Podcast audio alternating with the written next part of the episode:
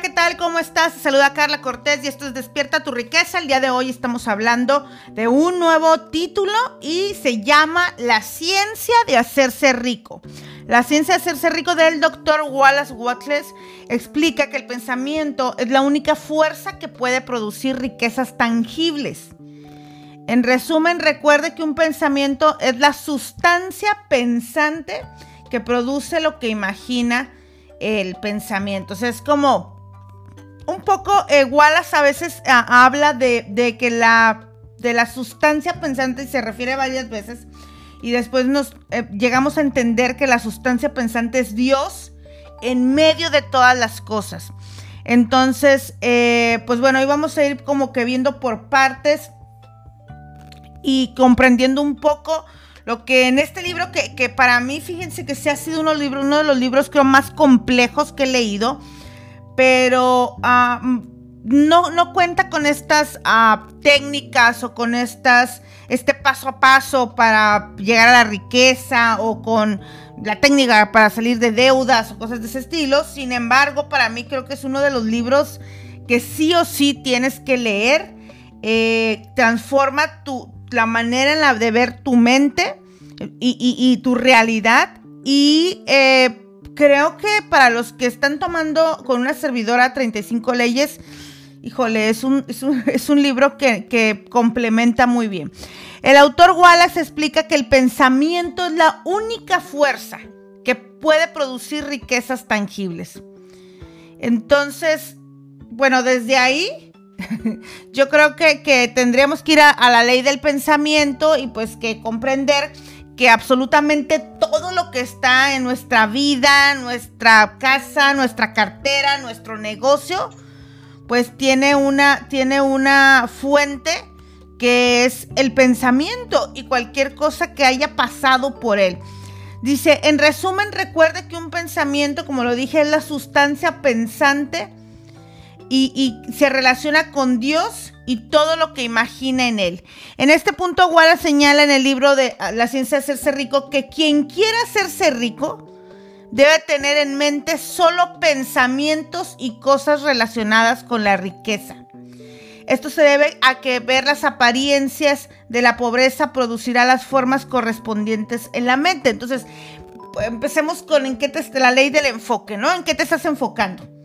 Te estás enfocando constantemente en lo que no tienes, en lo que no puedes, en lo que careces, en las dificultades, en lo que sabes, en la falta de información, en la falta del dinero, o te estás enfocando en lo que quieres lograr, a dónde te quieres dirigir, qué es lo que tienes, en qué te estás enfocando. Y sería la pregunta de, la primera pregunta de hoy, ¿no? ¿En qué estoy poniendo mi enfoque, que estoy teniendo los resultados que tengo? Y, de pronto creo que ahí también tendríamos que decir que el ego, el ego pudiera estar dirigiendo nuestros pensamientos a... Y el ego, pues no, siempre es esta, esta, esta, forma en la que yo puedo, yo soy capaz, yo soy más fregón, este, yo me las creo todas. Yo siempre digo que el ego hay, tiene, es bipolar. Y hay quien tiene mucho ego para decir, nadie sufre como tú, nadie es más pobre que tú, nadie tiene las dificultades que tú, eh, nadie se complica como tú, nadie nada como tú, ¿no? Entonces a veces el ego nos, llega, nos lleva a ser las víctimas más grandes que hemos conocido. Porque ahí es donde encontramos nuestra grandeza, ¿no? En la victimez, en la falta de acción, en los problemas, en las situaciones. Eh, de pronto me, justo ayer, antier, le daba a alguien eh, un coaching y se puso a llorar por una cosa que, bueno, a mí me aplanó todos mis botones y le dije, o sea, no entiendo por qué estás llorando, pero si no dejas de llorar voy a cerrar la sesión en este mismo momento. Porque estaba llorando por una cosa que, que la verdad es como, como decir, es que tengo 100 pesos en mi bolsa y ya a estas alturas tú y yo no podemos llorar por eso. Tenemos que salirnos a trabajar, tenemos que ponernos a vender, tenemos, no, pero ya, o sea, hay cosas que tú y yo ya no nos podemos permitir.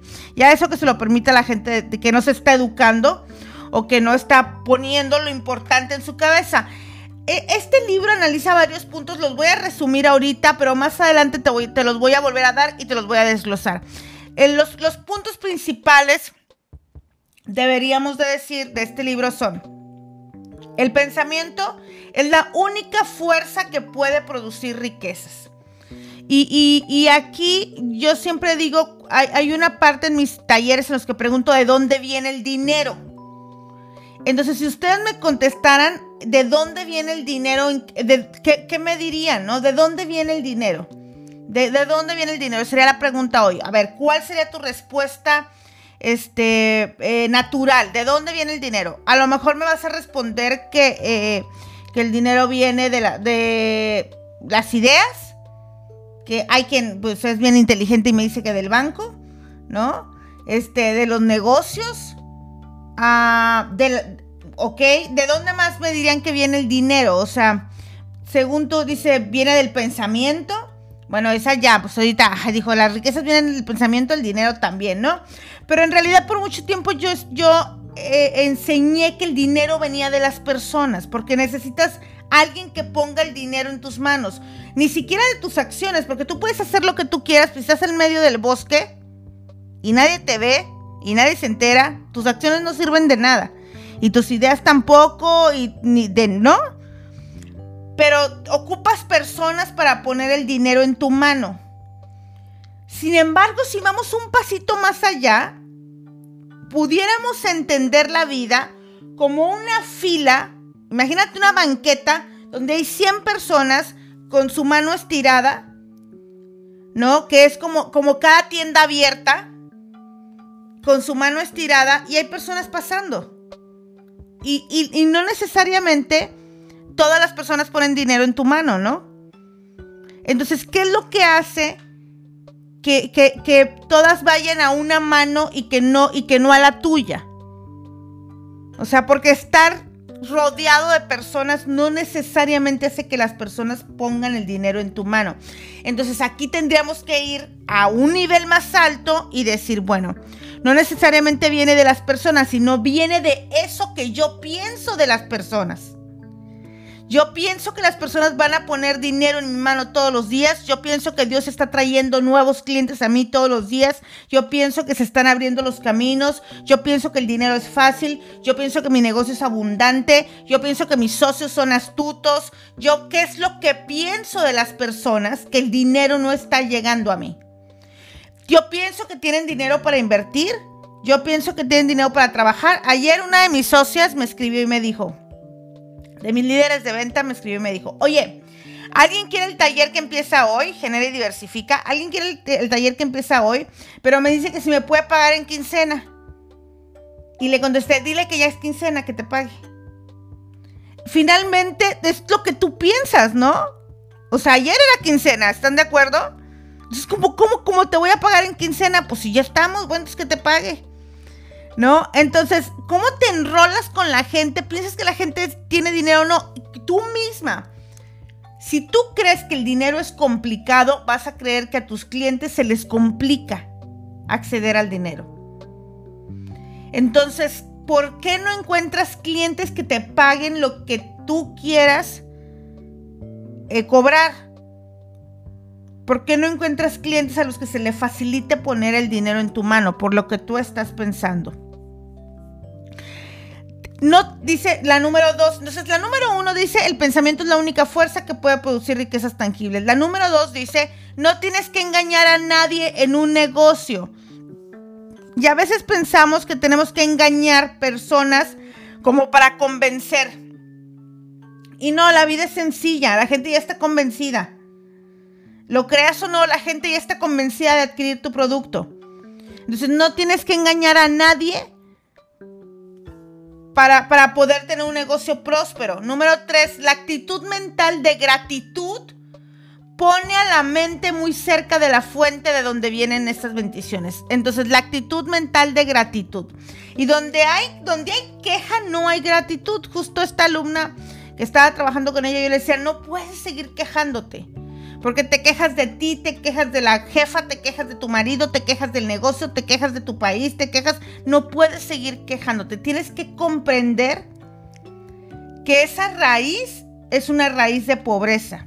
No podemos vivir en queja. Ahora, escúchate, porque nos volvemos bien sofisticados para la queja. O sea, una vez que ya nos hemos educado, encontramos maneras bien... Eh, eh, eh, disfrazadas de estarnos quejando. Así que escúchate para en qué, de qué maneras me quejo y de qué me estoy quejando. ¿Me estoy quejando de mí? ¿Me estoy quejando de mis socios? ¿Me estoy quejando de mis clientes? ¿Me estoy quejando del clima? ¿Me estoy quejando del país? ¿Me estoy quejando de la situación económica? ¿Me estoy quejando del COVID? Hay una vez, hace unos días alguien dijo, eh, pongámonos en oración para, este mundo que está en pandemia. Y, le dije, a ver, no, vamos a, vamos a poner las cosas sobre, los puntos sobre las 10. El mundo no está en pandemia, la pandemia está en el mundo.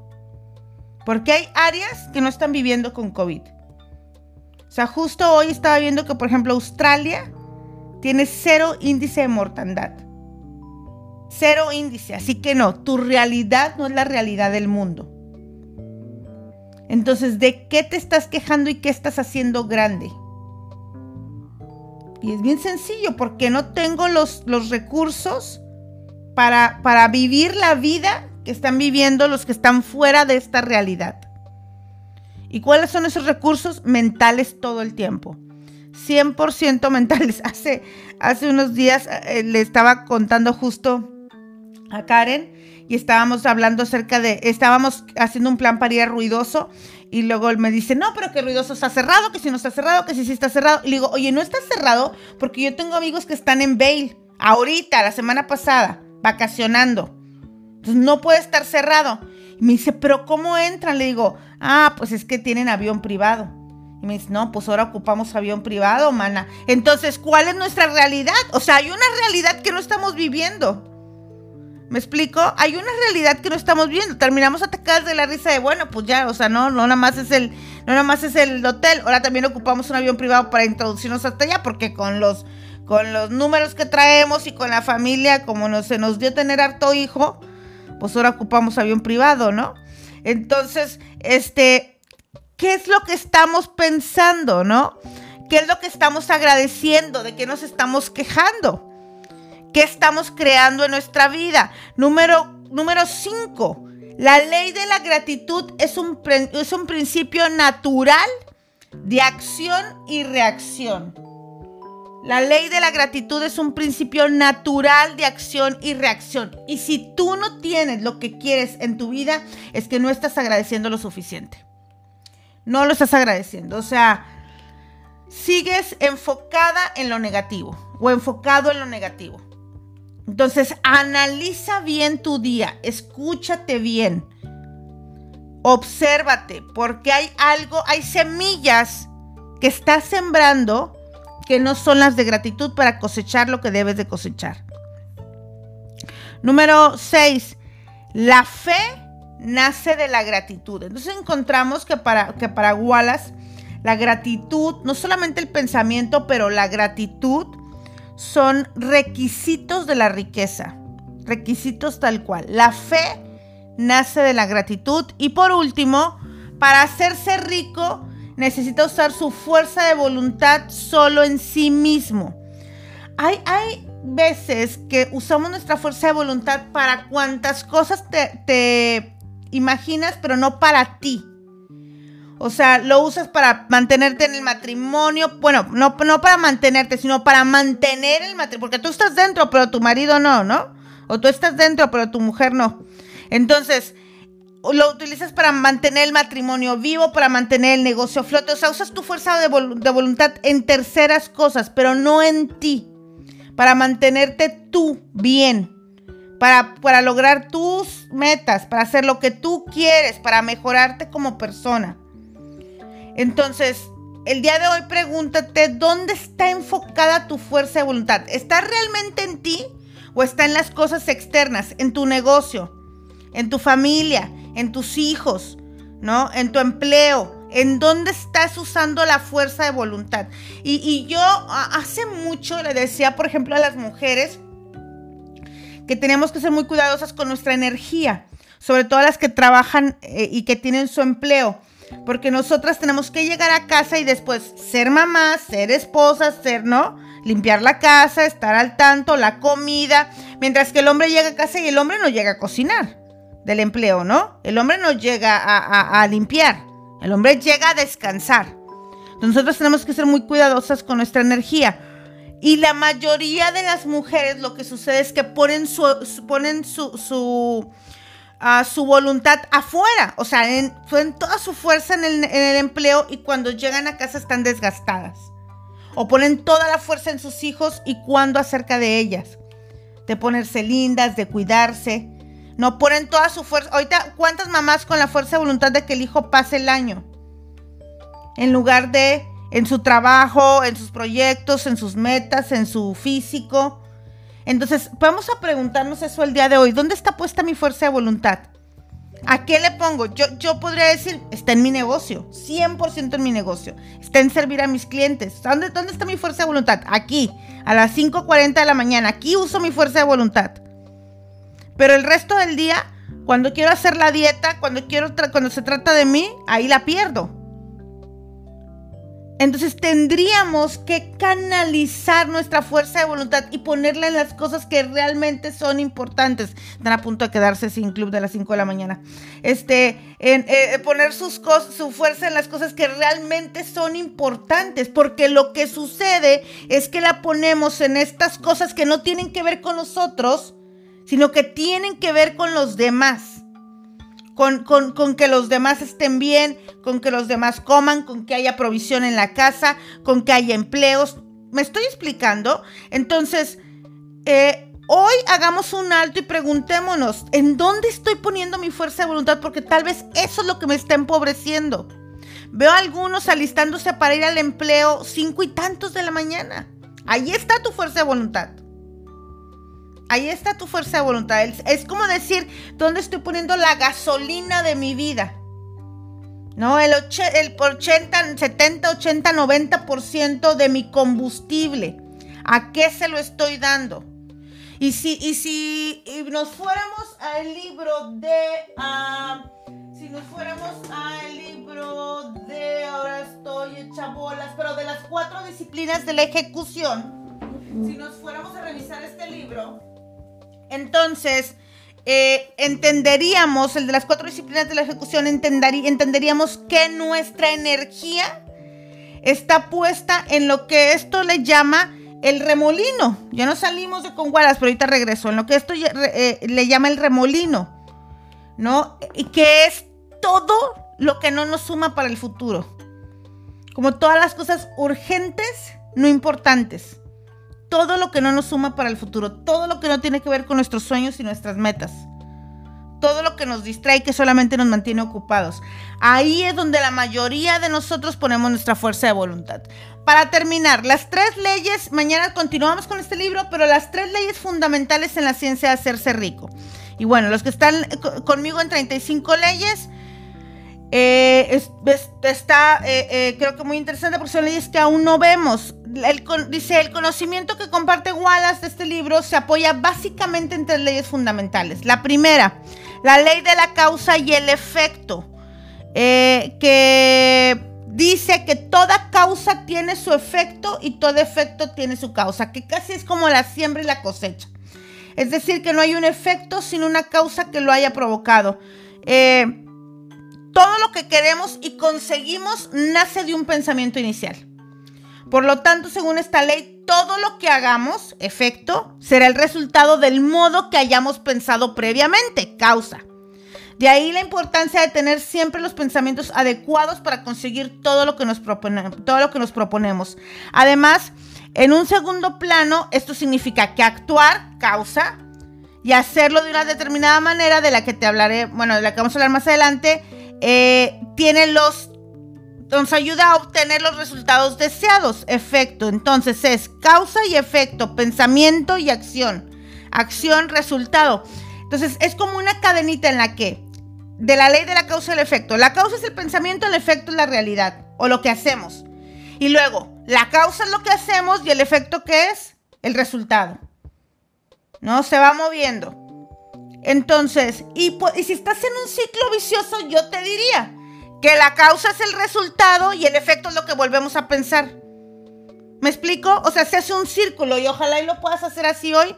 Se hace un círculo en el que primero está el pensamiento. Primero está el pensamiento, luego está la acción, luego el resultado, está el pensamiento, luego la acción, luego el resultado y luego otra vez el pensamiento. Y volvemos a iniciar. Estamos en un ciclo vicioso tal cual. ¿No? Pensamiento, acción, resultado, pensamiento. ¿Por qué? Porque cuántas veces dices, no hay dinero. ¿Qué haces? Este, eh, a lo mejor eh, vas y, pones una, tratas de vender algo porque no hay dinero, pero lo tratas de vender porque no hay dinero, fíjate. No porque quieras dinero, sino pones algo a venta porque no hay dinero. ¿Cuál es el resultado? Nadie te lo compra. Y como nadie te lo compra, ¿qué vuelves a pensar? No hay dinero. Y sigues en el ciclo, ¿no? Y eso lo veo un montón en redes de mercadeo. O sea, las, nuevas socias que se, que se, firman a, la red y que dicen, me voy a firmar porque no tengo dinero. O sea, hacer las cosas, la mayoría de nosotros tendremos que entender que el problema es que hacemos las cosas porque no tenemos dinero, no porque queremos más dinero. La mayoría de las veces que sales a trabajar, sales a trabajar pensando, no tengo dinero, no quiero más dinero, o voy por el dinero, o quiero hacer riqueza. Emprendemos porque no tenemos dinero. No emprendemos porque queremos hacernos multimillonarios. Por eso es la diferencia entre la gente que dice, oye, ¿cuántos negocios pone y le va bien? Sí, pero pone dinero negocios porque ya tiene negocios, ya tiene dinero y quiere más dinero. No sé si, no sé si, si entienden o si alcanzan a ver la diferencia entre una forma y la otra, de cómo estamos accionando. Entonces, Pensamiento, acción, resultado. ¿Y cuántas veces dicen, no, hombre, fui bien mensa, bien mensa, este, se me pasó esa oportunidad, pero déjame hago esto. Y lo haces y no funciona. Y cuando no funciona dices, no, es que estoy bien mensa, por eso no funcionó. Entonces, pensamiento, acción, resultado, afirma nuevamente el pensamiento. Dos, la ley de la riqueza. El universo es abundante y existe suficiente riqueza en el mundo como para no tener que sufrir por nada, ya que los, que los recursos disponibles son ilimitados e inagotables.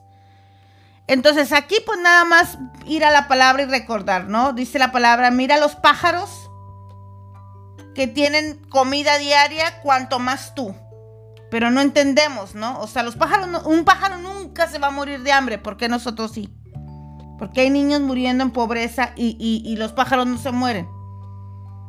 ¿Qué es lo que nos hace? ¿Cuál es qué es lo que nos hace falta? A lo mejor regresar al sentido común de todo nos pertenece. De todo está creado para nosotros. De la riqueza está ahí. De somos la autoridad en este mundo. Estamos puestos para señorear, dice la palabra. Este mundo está señoreando o te andas atontando. Los pensamientos de pobreza y codicia eliminarán las oportunidades y la abundancia que existe para todo el mundo y te trasladarán del plano creativo en el que tú eres creador de abundancia y riqueza al plano competitivo. ¿Estás creando o estás compitiendo? ¿Qué estás haciendo? Porque la, competencia es de pobres, la, la, creatividad es de ricos. Y aquí otra vez es que no puedes ser creativo si estás desconectado de Dios. Porque la creatividad viene de Dios. Entonces no puedes ser creativo si estás desconectado de Dios. Y por último, la ley de la gratitud. Ser agradecido te sitúa mucho más cerca de la fuente de la riqueza y te conecta con el poder, te permite verlo.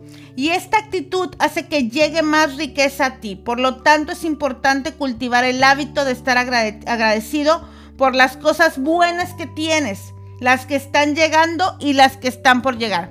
Recordando que el agradecimiento se hace así. En la mañana, por lo que tengo. ¿No? En la mañana por lo que tengo. Agradezco por el techo, por la luz, por mi familia, por la salud, por lo que tengo. A mediodía por lo que quiero tener. Agradezco por los 10 mil clientes que están llegando a mi compañía. Agradezco por la nueva casa. Agradezco por, por los viajes que hacemos. Agradezco por mis cuentas llenas de dinero. Agradezco, no, por lo que quiero tener. En presente como si ya estuviera sucediendo. Y en la noche, por lo que fue en el día. Entonces estamos cubriendo las tres cosas. Lo que ya tenemos, ¿no? Lo que Dios ya nos dio en la mañana, lo que queremos tener a mediodía y lo que ya sucedió en la noche. Son las tres formas de agradecimiento que tendremos que estar viviendo. Si tú, si dices, se me olvida mediodía, no lo hago. Yo, por ejemplo, en la mañana agradezco por lo que tengo y por lo que quiero tener y en la noche por lo que pasó. Pero tienes que asegurarte de estar viendo las tres cosas. Porque de pronto tenemos un día no tan bueno y se nos olvida agradecer por el día, ¿no? Y por lo que sí pasó. Agradezco que sí vine a la cama a dormir que estamos vivos, que toda mi familia está completa, que no hubo accidentes, que no pasó nada, que estamos sanos. Se nos olvida, ¿va? Entonces, pues bueno, esto es la ciencia de hágase rico del señor Wallace. Mañana vamos a ver los siete principios más a detalle. Y eh, pues vamos a seguir trabajando con esto que, que de verdad que creo que, que, como lo dije, se alinea mucho con las 35 leyes y bueno, pues nos dan más información y nos ayudan a poder seguir avanzando. Mi nombre es Carla Cortés, que tengas extraordinario día.